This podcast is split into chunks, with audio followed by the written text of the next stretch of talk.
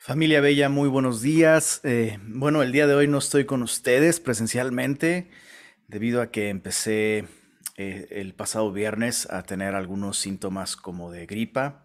No estoy seguro si es solo gripa o alergia, pero eh, me pareció prudente no exponer a nadie y mientras no tenga una prueba para saber si no tengo COVID, pues decidí guardarme en casita. Así que pues bueno, el día de hoy tendremos el video de esta manera y te invito a que abras tu Biblia en Juan capítulo 21. Llegamos al, capítulo final de este maravilloso Evangelio de Juan.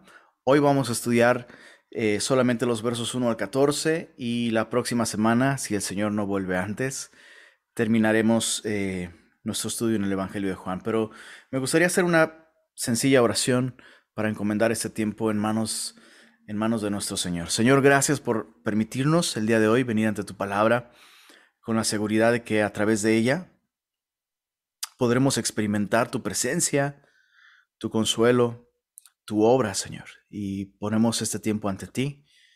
Te rogamos, Señor, que sigas revelándote a nosotros, manifestándote a nosotros, Señor. Y pedimos esto en tu buen nombre, Señor. Amén. Eh, Juan capítulo 21 es un, es un capítulo muy querido es un capítulo muy especial por muchas razones. En primer lugar, es un capítulo que presenta a Jesús de un modo eh, muy personal, relacionándose, manifestándose a sus discípulos, pero especialmente em, restaurando a Pedro, restaurando públicamente a Pedro, eh, a su llamado, a la misión con la que originalmente Cristo le escogió y le llamó. Y sabemos por los otros evangelios, que, que Pedro ya tuvo un encuentro personal con Jesús. En algún, en algún otro momento, Pedro ya vio a Jesús eh, a solas em, y, seguramente hubo una restauración a, nivel personal. Pero eh, el Señor eh, quiso orquestar este encuentro con Pedro de un modo, digámoslo así, público, estando presentes los otros discípulos para restaurarle a su misión. Pero eh, también este capítulo es, un capítulo un tanto controversial porque muchas personas dudan de la autoría del apóstol Juan, cosa que eh, es, eh, es absurda cuando se consideran todas las evidencias a favor de la autoría de Juan. Y podríamos dedicar fácilmente media hora hablar de todas las evidencias a favor de la autoría juanina, perdón, pero no vamos a dedicar tiempo a eso. Vamos a decir simplemente que eh, em, a título personal, su servidor no tiene ninguna duda de que el capítulo que estamos viendo ante nosotros es un capítulo que sale de la pluma, que sale del corazón del mismo discípulo amado del apóstol Juan. Y solo quiero mencionarte dos razones eh, de por qué creo que este epílogo es eh, de autoría juanina. La primera razón es porque eh, si bien muchos dicen que el capítulo 20 en su verso 31 sabe a conclusión, es una muy buena manera de cerrar el libro, y dicen ellos no tendría sentido que Juan comenzara o añadiera algún detalle más. Eh, cuando consideramos las epístolas de, Juan, especialmente la primera de Juan, capítulo 5, en el verso 12, descubrimos que esta es la, la manera en la que el apóstol escribe. Es decir, eh, eh, escribir largamente y de pronto dar una conclusión o una aparente conclusión para después continuar hablando más. Esto es congruente con el estilo con el, con el que escribe el apóstol Juan. Primera de Juan 5, eh, verso 13, dice así, eh, solo es un ejemplo ¿no? de, este eh, aspecto de su estilo al escribir. Dice, estas cosas os he escrito a vosotros que creéis en el nombre del Hijo de Dios, para que sepáis que tenéis vida eterna y para que creáis en el nombre del Hijo de Dios. Suena perfectamente como una conclusión para su epístola. Sin embargo, en el verso 14, eh, Juan se extiende hablando justamente, justamente de, esta esperanza. es la confianza que tenemos en Él. Entonces, eh, va de acuerdo al estilo de, Juan, no es algo aislado. La segunda razón por la que aceptamos el capítulo 20 como autoría de Juan eh, es porque tenía razones para escribir. Tenía razones para escribir un epílogo. Em, y, veo dos razones principales. Número uno, darnos una descripción de la restauración pública de Pedro. Como ya lo mencionamos, sería, sería muy em, brusco para, para el autor de, perdón, el lector de futuras generaciones, leer los evangelios, leer la manera en la que Pedro negó al Señor y después encontrarse con el libro de los Hechos, ¿no? Eh, y, ver a Pedro funcionando de un modo tan prominente como, pues, como lo que siempre Cristo le llamó a ser, le llamó a ser la piedra, ¿no? Eh, sobre, sobre la cual los apóstoles podrían, pues, eso, funcionar como, como los líderes de la iglesia. Entonces, em, Juan tenía ese, propósito. El segundo propósito era refutar un rumor respecto a, Juan. Y, específicamente, eh, este rumor decía que el Señor había asegurado que el discípulo amado no moriría sin que Jesús regresara. Y Juan se ve como en la obligación de aclarar esto. Eh, en caso de que Cristo no vuelva antes de que él muera. ¿Te imaginas que el apóstol, eh, eh, el discípulo amado, hubiese fallecido? Mm, si, si, él no hubiera aclarado este, este malentendido, la gente se hubiese desanimado, hubiese traído un, golpe muy duro a los discípulos que creían estas cosas. Entonces, em, Juan tiene razones para enseñar, pero más allá de las razones del, del apóstol Juan, hay una razón que el Señor mismo tiene para transmitir eh, eh, esta, este encuentro que Él tiene con sus discípulos. Y, y, esto es en lo que nos queremos enfocar el día de hoy. Hay una enseñanza práctica para todos nosotros. Eh, yo estoy convencido de que el Señor nos hace llegar este relato para mostrarnos cómo debe ser nuestra relación con el Cristo resucitado. Eh, la Biblia nos dice que por 40 días, esto lo vemos en Hechos capítulo 1, verso 3, por 40 días el Cristo resucitado se manifestó en distintas ocasiones durante 40 días a sus discípulos. Y, esto creaba una nueva dinámica, una nueva manera de relacionarse con Jesús. Él podría aparecer en, medio de sus reuniones, a la hora de la comida. Él podría aparecer en cualquier lugar, a cualquier hora, de cualquier forma. Y yo estoy seguro que así, así debemos vivir nosotros también, conscientes de que el Señor puede volver en cualquier momento, pero además de que su presencia está con nosotros como Él lo prometió todos los días hasta el fin del mundo. Y con esto en mente, eh, veamos este maravilloso tercer, tercer encuentro entre Jesús y el grupo de apóstoles. Dice así, Verso 1. Después de esto, Jesús se manifestó otra vez a sus discípulos junto al mar de Tiberias y se manifestó de esta manera. Es interesante que, Juan enfatiza que eh, pues su intención al contar todo lo que está sucediendo en este capítulo es eh, específicamente mostrarnos la manera en la que Cristo se manifestó una vez más a sus discípulos. Y eh, lo primero que hay que considerar es dónde Jesús se manifestó a sus discípulos. Ya el apóstol Juan nos dice que esto sucedió eh, junto al mar de Tiberias. Y el mar de Tiberias no es otra cosa que em, una costa del mar de Galilea. Tiberias es simplemente el nombre de la costa en donde están. Si tu Biblia tiene mapa de la Tierra Santa en tiempos de Jesús, puedes ver que alrededor del mar de Galilea hay varias ciudades y específicamente encontramos una que es Tiberias. Y eso es lo que, lo que Juan está diciendo, que los discípulos se encuentran junto al mar de Galilea, específicamente en esta ciudad de Tiberias. Ahora, algo interesante a considerar es que Jesús había dicho que los encontraría en Galilea después de resucitar. En distintos lugares de la escritura vemos que Jesús da esta instrucción de una vez resucitado, los voy a encontrar, dijo Jesús, los voy a ver, me voy a adelantar a Galilea para, perdón, para verlos ahí. Y, y hay muchos, muchos pasajes de esto, pero déjame considerar solo los que encontramos en Marcos. Eh, hay dos citas muy reveladoras. Marcos capítulo 14, verso 28 dice así. Eh, es más, desde el verso 27, ¿cómo olvidar esa noche? Marcos 14, verso 27 dice, entonces Jesús les dijo, todos os escandalizaréis de mí esta noche, porque escrito está, heriré al pastor y las ovejas serán dispersadas. El anuncio de que todos le van a abandonar. Esto después de que Pedro dijera, yo nunca te voy a abandonar. Jesús dice, sí, todos, todos, eh, se tiene que cumplir la escritura. Y mira, el verso 28 dice, pero después que haya resucitado, iré delante de vosotros a Galilea. Y de hecho en el mismo Evangelio de Marcos, capítulo 16, Marcos capítulo 16, en el verso,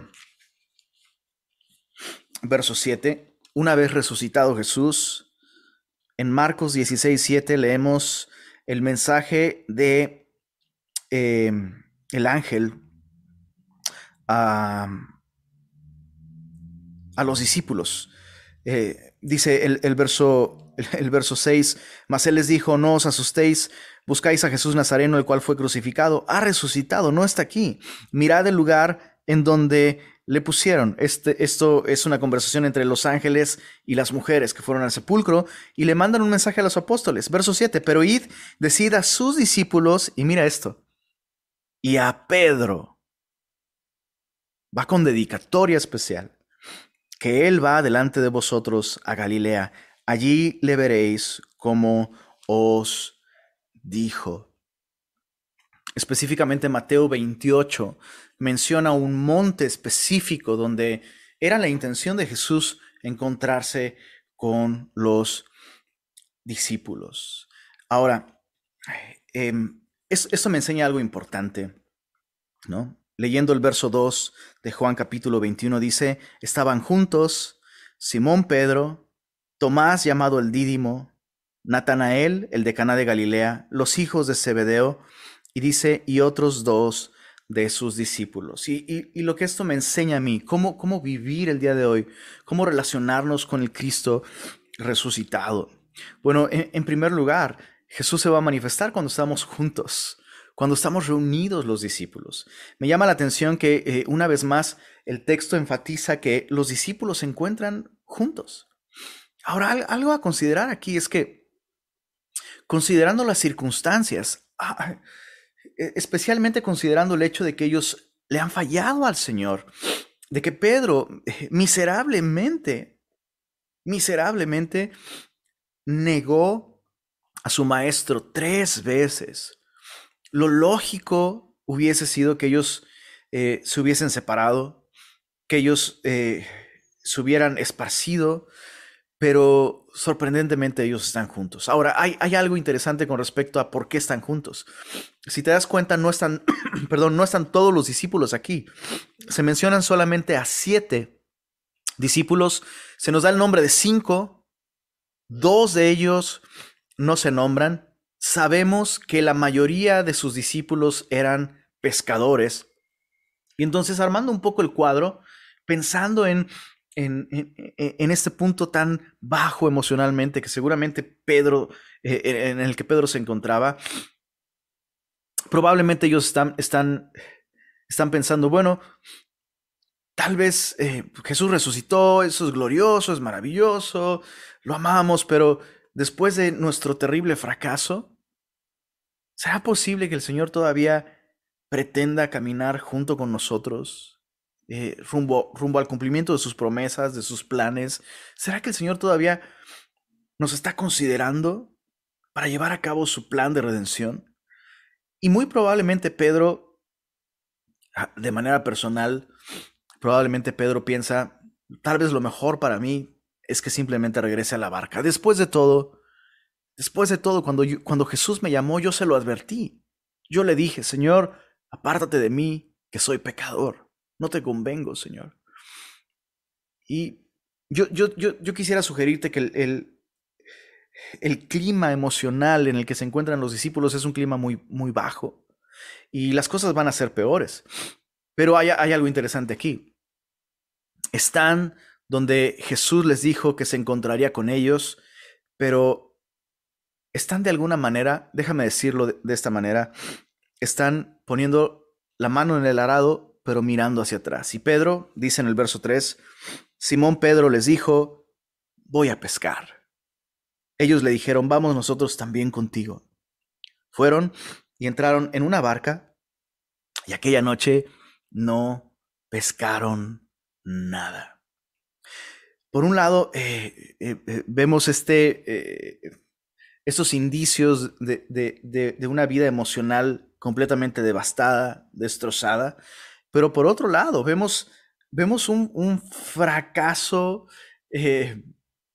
muy objetivo. O sea, esos hombres son pescadores de profesión, son profesionales de la pesca y esa noche, o sea, quiero que imagines las horas pasar, quiero que imagines el esfuerzo de lanzar la red, eh, eh, subirla una vez más, volver a envolverla, de modo que la puedas volver a lanzar. Y esto durante toda la noche, con frío, húmedos, sin haber dormido, cansados, solo para que, como dice el verso 4, cuando ya iba amaneciendo, se presentó Jesús en la playa, mas los discípulos no sabían que era Jesús. Y les dijo, hijitos, ¿tenéis algo de comer? Y la pregunta es una pregunta, eh, eh, en nuestro lenguaje no se alcanza a ver, pero en el idioma original se asume una respuesta negativa. Es como, es como decir, no pescaron nada, ¿verdad? ¿Mm? Hijitos, ¿tenéis algo de comer? Y respondieron un sencillo un plano no. Quiero que observes esto. Ellos no están ayunando, no están orando, no están reflexionando en la escritura, no están haciendo nada espiritual. Ellos están, insisto, eh, eh, en un momento muy bajo y después de varias horas, toda una noche intentando pescar algo, yo creo que hay pocas cosas que son peores para un pescador que no pescar nada.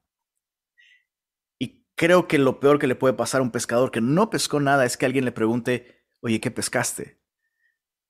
Jesús está confrontando a los discípulos con una, perdón, con una realidad, con una realidad. Separados de mí, nada podéis hacer. El, fracaso no es, simplemente un, fracaso eh, vocacional, por decirlo de una manera, sino es un fracaso espiritual. Han intentado regresar a un estilo de vida del que Jesús les rescató. Y quiero que meditemos en esto. Pescar no es pecado. Muchos comentaristas, de hecho, defienden, defienden a los apóstoles diciendo, bueno, tenían que pagarse las cuentas, ¿Qué más podrían hacer mientras esperaban a Jesús? No podían no hacer nada, ¿no? Pero eh, e, es, esto es algo que tenemos que aprender tú y yo. Esperar en el Señor no es no hacer nada. Esperar en el Señor es hacer algo. ¿Y tú no crees que aquel que controla la naturaleza aquel que creó los peces, aquel que calmó la tempestad en el mar, ¿no habría podido darles una buena pesca esa noche? Tan es así que eso es justo lo que Jesús va a hacer en un momento. Pero Jesús quiso llevar a sus discípulos sorprendentemente hasta el final de sus propios recursos para enseñarles algo. Así como esforzarte por recuperar tu estilo de vida sin mí, te va a dejar vacío, así como esas redes están vacías. Jesús está poniendo a los discípulos una vez más hasta el final de sus propios recursos. Ahora mira lo que, lo que, lo que va a suceder en el verso 6. Verso 6, Él les dijo, echad la red a la derecha de la barca y hallaréis. Entonces la echaron es, increíble. Están tan cansados, están probablemente tan, con tan pocas ganas incluso de, discutir y de defender sus, sus tácticas y su conocimiento de pesca, ¿no? Que esos hombres simplemente echan la red a un lado, ellos no se dan cuenta que es Jesús, no alcanzan a ver que es Jesús.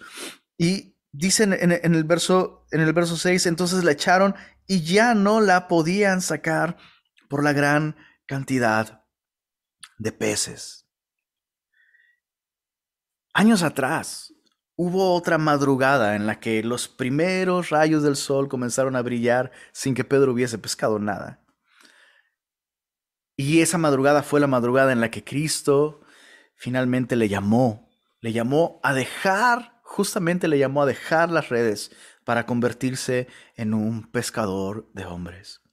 Y es, sabes, esta escena es, e, es como si Jesús, por un lado, le está recordando a Pedro de dónde él lo sacó. Insisto, ser pescador no es pecado. Pero si Cristo te ha llamado a otra cosa, abandonar tu llamado, abandonar el llamado con el que Cristo te llamó, es lo peor que, te puede pasar. Y, por otro lado, es como si Jesús le diera a, a Pedro la posibilidad, escucha esto, de ver cómo sería su vida. Si decidiera volver atrás y no servirle a Cristo. Jesús está llevando a Pedro de vuelta donde comenzó todo para recordarle cómo era la vida sin él. Y era una vida vacía y apestaba. Jesús conoció a Pedro así, vacío, sin nada que ofrecerle a Jesús. Pareciera que, insisto, Jesús está llevando a Pedro una vez más a ese lugar de decisión. Es como si Jesús estuviera volviendo a montar el mismo escenario y diciéndole, hey, Pedro, mis intenciones contigo no han cambiado. Yo, yo, yo sigo y te voy a volver a llamar. De hecho, la próxima semana veremos específicamente cómo Jesús de alguna manera corrige a Pedro. Hey, no te he llamado a pescar, te he llamado a que, a que pastorees a mis ovejas. Em, pero sin duda, ¿no, ¿no te encanta cómo Jesús de un modo tan personal está tratando con Pedro. Volviendo a montar el, mismo escenario. O sea, es, como si una pareja tiene una historia junta, eh, juntos, ¿no? Y, hay cosas que son tan personales que solo le hacen clic a ellos dos, ¿no? Puede ser una palabra, puede ser un platillo, puede ser una canción, ¿no? Y, y es este lenguaje personal. Lo sorprendente es que Pedro no logra darse cuenta de lo que está sucediendo. Y mira en el verso, verso 7. Entonces, a aquel discípulo a quien Jesús amaba, esto es Juan, el discípulo amado, dijo a Pedro, es el Señor. Simón Pedro, cuando oyó que era el Señor, se ciñó la ropa porque se había despojado de ella y se echó al mar. Eh, después de esta escena en la que Jesús tan descaradamente está montando eso, indicios, señales, mandándoselas a Pedro, ¿no? Recordándole, hey, tu llamado. Eh, es, no es Pedro, sino Juan quien reconoce quién es el que está en la playa dirigiéndose a ellos. Y yo, yo solo estaba pensando en esto, ¿cómo aún a las personas con un conocimiento profundo de Jesús, como Pedro. Pedro conocía al Señor. A las personas con un conocimiento profundo de, eh, Jesús, eh, les hace falta el compañerismo de otros que les ayudan a reenfocarse cuando se han desenfocado. Y esta es una lección de cómo debemos vivir esperando el regreso de Jesús conscientes de que no importa nuestro kilometraje espiritual, no, importa nuestra experiencia, no importa nada de eso. Cristo nos ha colocado dentro de una comunidad de creyentes y necesitamos de otros. Este Pedro impulsivo, a quien Cristo quiere, aún quiere usar para dirigir a los apóstoles tras su partida, necesitaba de este joven discípulo. Em, y, solo a manera de aplicación, me, llama la atención como, una vez más, Jesús podría hacer de, de Pedro un exitoso y próspero pescador. Y no habría nada perverso, inmoral o pecaminoso en ello. Pero esto sería un enorme desperdicio. Cristo no creó a Pedro para ser un exitoso pescador. Y, yo solo meditaba en esto, como he, conocido hombres, he conocido personas, personas exitosas, que, que al verles, al verles tan, tan enfocados en su trabajo, que de pronto se desenfocan de Jesús, lo que pienso es que es un desperdicio. he conocido personas así que digo, o sea, esta persona podría servirle tanto al Señor. Si, si esta persona viera lo que yo estoy viendo, si esta persona escuchara, ¿no? Lo que yo pienso que el Señor le está llamando a hacer, esa persona sería de tanta bendición para la iglesia, de tanta bendición para la obra de Cristo. Y, me ha pasado eso. he visto personas que eso es casi un desperdicio que sean tan exitosos en, sus negocios. Y, repito, no es que sea pecaminoso, no es que haya nada de malo. Y todo esto, todo esto lo estoy comentando simplemente para hacerte esta pregunta a ti. ¿Será que en el pasado escuchaste en algún momento en tu vida, en tu caminar con el Señor, un llamado específico a servirle? Pero pasaron los años y de alguna manera te desviaste, algo que no estaba mal, pero no es no es ese llamado que en algún momento fue claro para ti. Y, yo solo quiero el día de hoy recordarte que el Señor sigue con él, no ha quitado el dedo del renglón contigo.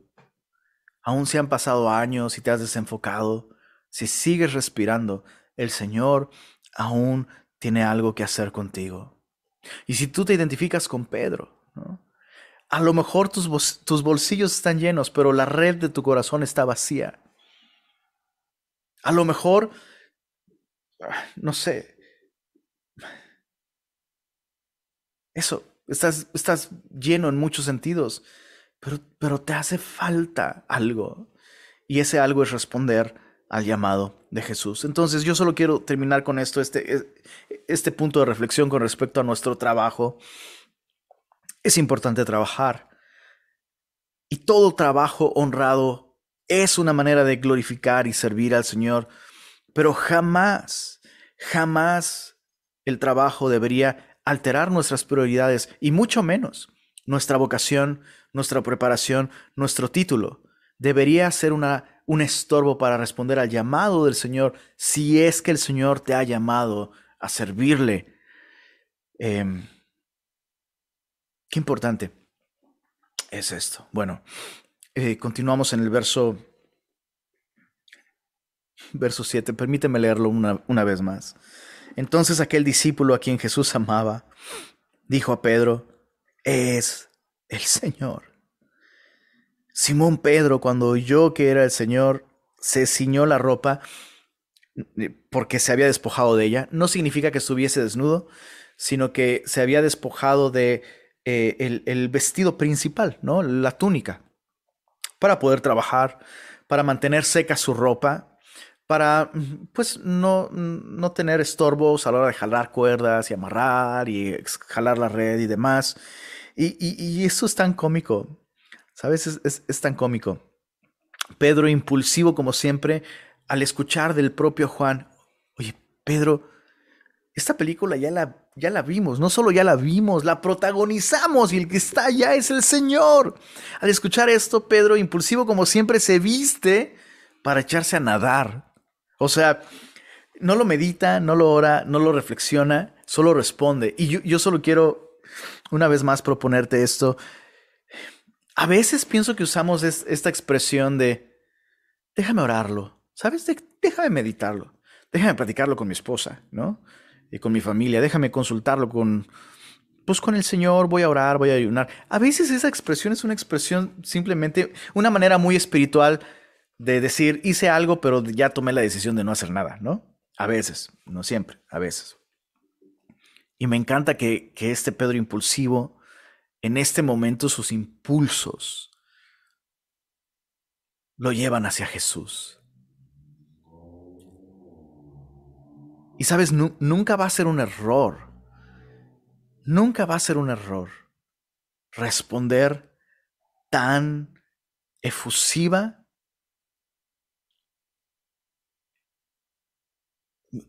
incluso estaba a punto de decir excesivamente al Señor, pero no hay manera de responder excesivamente al Señor. Si escuchas el llamado del Señor el día de hoy, a volver, ya sea a una relación correcta con Él, ya sea al llamado que Él te hizo en algún momento de tu vida, esas cosas no se oran. Tienes que responder al Señor. Estoy convencido de que Jesús, Jesús reía mientras veía a Pedro intentar nadar con ropa. O sea, es, la peor idea. Es, es, lo peor que puedes hacer. Ponerte tu ropa para echarte a nadar. Pero eso es exactamente lo que Pedro hizo. La distancia era alrededor de 100 metros. Estoy seguro que si hubiera visto alguien, si hubiera habido alguien con un cronómetro, hubiera roto todos los récords de los 100 metros de nado. Y dice en el verso, verso 8, y los otros discípulos vinieron con la barca arrastrando la red de peces, pues no distaban de tierra sino como 200 codos, entre 90 y 95 metros. Al descender a tierra, vieron brasas puestas y un pez encima de ellas. Pan. Entonces Pedro deja a todos los otros discípulos para ir con Jesús. Estoy seguro que Pedro nadó con todas sus fuerzas para llegar y ver al Señor. Y eh, en eso llegan nosotros, descienden de la, de la barca y al descender, congruente con el carácter de su maestro, su maestro les ha llevado el desayuno. Ven brasas puestas, es muy interesante, un pez encima de ellas y pan. Y una vez más, Jesús está mandándole mensajes a Pedro. La última vez que el Evangelio de Juan nos mostró a Pedro cerca de un fuego fue la noche en la que negó a Jesús tres veces. Es la última vez que el texto menciona a Pedro cerca de un fuego. Y en esta ocasión, yo, yo imagino a Pedro viendo esta escena, sus ojos puestos en Jesús, Jesús probablemente viendo a Pedro, viendo las brasas, escuchando el sonido y, sabes, tantas cosas sucediendo. Em, y, algo más que llama mucho mi atención es el hecho de que Jesús les recibe con un, un pez y con una pieza de pan. Es lo que el texto nos dice. ¿Te suena familiar? Esta es otra escena para recordar. Solo hay un pan y un pez para siete personas. Es como si Jesús estuviera una vez más recordándoles, separados de mí nada pueden hacer, pero cuando yo estoy en sus vidas, yo soy capaz de multiplicar, yo soy capaz de tomar aquello que es insuficiente y hacerlo suficiente. Depende de mí, depende de mí. Y, y esta es una ilustración de la condición de Pedro. Y, un poco de los demás apóstoles también, pero especialmente de Pedro. Es como si Jesús estuviera diciendo, Pedro, sí, ¿te acuerdas de la última vez que estuviste junto a un fuego? Yo lo vi todo. Y sí, tú no eres suficiente. Y sí, tú no eres el hombre para el trabajo. Y sí, tú tienes más debilidad y errores y deficiencias que virtudes. Totalmente, Pedro, tú no puedes. Eso es una realidad. Pero si tú estás conmigo, si tú pones tu vida en mis manos, yo soy capaz de tomar tu vida tan limitada y usarla para mi gloria. Y suplir la necesidad espiritual del mundo entero. Qué gran mensaje. Verso 10 dice, Jesús les dijo, traed de los peces que acabáis de pescar. Observa un detalle interesante aquí. El texto nos dijo en el verso 6 que los seis discípulos que quedaron en la barca no fueron capaces, no, o sea, no, no, podían sacarla del mar. Entonces lo que hicieron, chécate, lo que hicieron fue simplemente usar la fuerza de la barca para arrastrar la red, pero la red nunca, nunca subió a la barca. No la pudieron sacar del mar. Entonces lo que hicieron fue arrastrar la red desde la barca. Y entonces Jesús les dice, hey, traigan de los peces que acaban de pescar. Y mira el verso, verso 11. Subió Simón Pedro y sacó la red a tierra llena de grandes peces, 153. Y aún siendo tantos, la red no se rompió. Esos son grandes peces, o sea, estos no son, no son charalitos, ¿no? No, es una mojarra, hijo, o sea, son, son peces grandes. Son peces que podrían, que podrían pesar más de medio kilo fácil en promedio. Entonces, ¿cuánto peso está sacando Pedro aquí? O sea, los otros discípulos no pudieron sacarla juntos. Y, Pedro, en un despliegue de, eh, de fuerza sobrenatural, una vez más, la escena es muy clara. Jesús está mostrándole a los discípulos lo que Él puede hacer a través de alguien a quien Él llama para una tarea específica. La fuerza no vino de la capacidad de Pedro, sino del llamado de Jesús. ¿Quién puede traer esos peces? Yo voy, Señor. Y es, es eso, es responder al llamado de Jesús, es lo que nos capacita. En el llamado, Jesús nos da también la capacidad. Una vez más, no se trata de Pedro, pero Cristo quiso usar a él, a, Pedro, y eso es lo que le capacita para ser un siervo, un siervo de Dios, un siervo de Cristo. Verso, verso 11 dice, eh, Aún siendo tantos, tantos peces, la red no se rompió. Les dijo Jesús, venid, comed. Y ninguno de los discípulos se atrevía a preguntarle, ¿tú quién eres? Sabiendo, es, este, este es un término que nos habla de una total certeza, sabiendo que era el Señor. Vino pues Jesús y tomó el pan y les dio a sí mismo del pescado. Y una vez más, el verso 3 es muy claro. Jesús no usó de los peces que pescaron para ofrecerles un desayuno.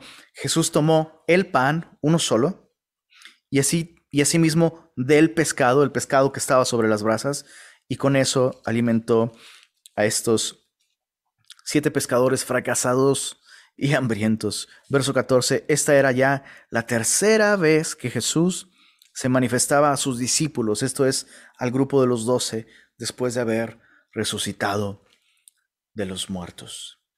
La lección con este eh, momento final en esta escena es que Jesús le da de comer antes a Pedro, antes de enviarlo a pastorear sus ovejas. La próxima semana veremos esta restauración ministerial, esta encomienda ministerial, pero esta es una lección tan importante. Jesús quiere alimentarte primero para usarte después. Por eso es que insistimos tanto en semilla, en el discipulado. Por eso es que insistimos tanto en... Eh, eh, por poner un ejemplo, alguien llega a la iglesia, alguien que ya es cristiano llega a la iglesia y quiere comenzar a servir de, inmediato, eso es una muy buena intención, eh, es, algo muy bueno que tengas esa disposición. Pero como iglesia estamos convencidos de que primero debes sentarte y escuchar. Debes recibir, debes alimentarte.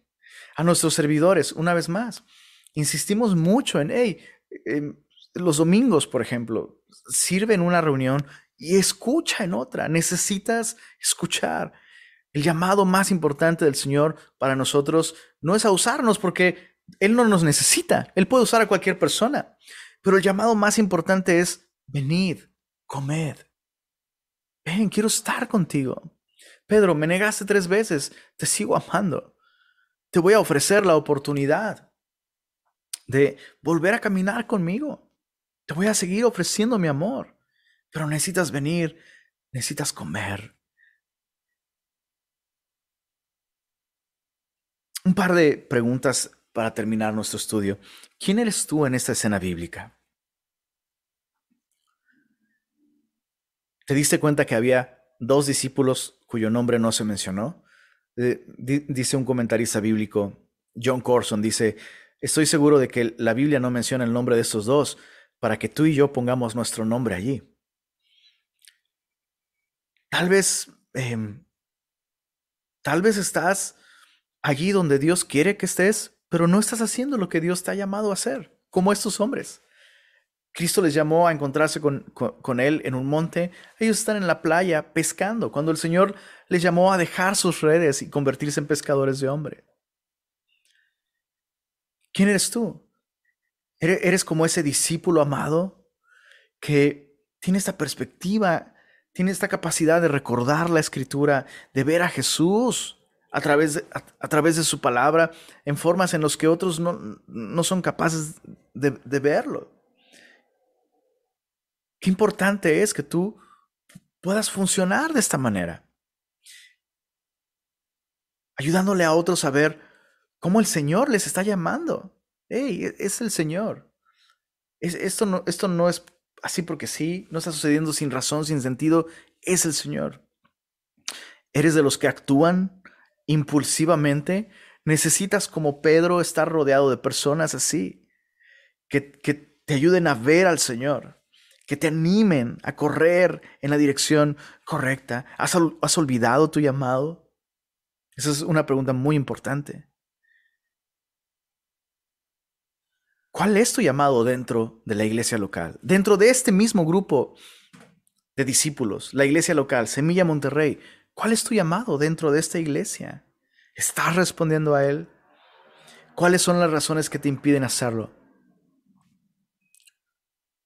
Malas prioridades, un fracaso en el pasado, Jesús te puede restaurar, Jesús te quiere restaurar, Jesús te puede usar y Jesús te quiere usar el día de hoy. Pero necesitas venir, necesitas venir al Señor, venir, tener comunión con Él y ser alimentado por Él. Señor, gracias por esta porción de tu palabra que nos invita a recordar el llamado tan glorioso con el que tú nos has llamado, Señor. No solo a conocerte, sino a darte a conocer. No queremos desperdiciar nuestra vida, Señor. No queremos vivir vidas exitosas en cosas a las que tú no nos has llamado, Señor. Y te pido por aquellos que han fracasado en el pasado, en su caminar contigo por aquellos que han soltado el balón, Señor, por aquellos que han metido la pata, Señor. Ayúdales a ver, Señor, el tamaño de tu gracia. Y te ruego por este tipo de personas que en primer lugar regresen a ti, Señor, a una correcta relación contigo. Y te pido, Señor, que como, que como iglesia nos, nos ayude, Señor, a encontrar cada uno, Señor. Nuestro llamado, el propósito por el cual tú nos has rescatado y colocado dentro de esta parte del cuerpo, Señor. No queremos simplemente estar ocupados, Señor. Así como esos apóstoles, Señor, estaban esperando encontrarse contigo en algún momento y simplemente les pareció bueno simplemente hacer cosas. Pero no eran las cosas que tú les, les habías llamado a hacer, Señor. Queremos ocuparnos en las cosas a las que tú nos has llamado. Y gracias una vez más por tu palabra, Señor. Gracias por tu gracia. Todos nosotros, Señor, hemos necesitado en algún momento, en algún momento, Señor, de tu perdón, de tu restauración. Y Señor, qué bueno es sentarnos, sentarnos frente a ti, Señor, y recordar cuánto tú nos has amado. Te amamos, Señor, y te damos gracias por tu palabra. Amén. Familia, les invito a que nos pongamos de pie y terminemos nuestra reunión adorando y cantando al Señor.